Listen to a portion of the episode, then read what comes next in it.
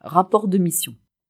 Tout a commencé le 20 avril 1889 à 18h30 à Brno am Inn, une petite ville de Haute-Autriche près de la frontière austro-allemande.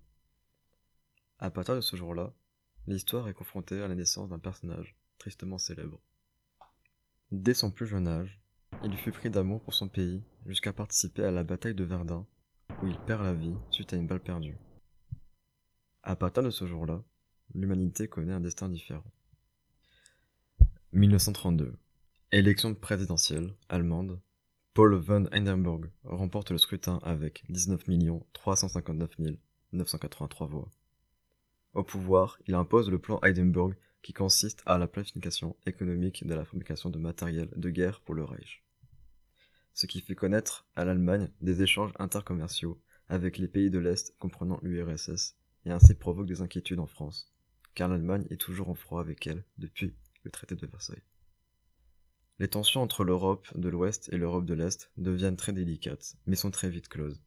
Malgré le bruit des bottes qui s'étaient fait entendre, le pire est évité. Les puissances mondiales ne chercheront pas la bombe nucléaire, et les 50 millions de vies seront épargnées. L'homme pose le premier pas sur la Lune le 24 janvier 1994 suite au retard technologique. Le monde connaît enfin la paix.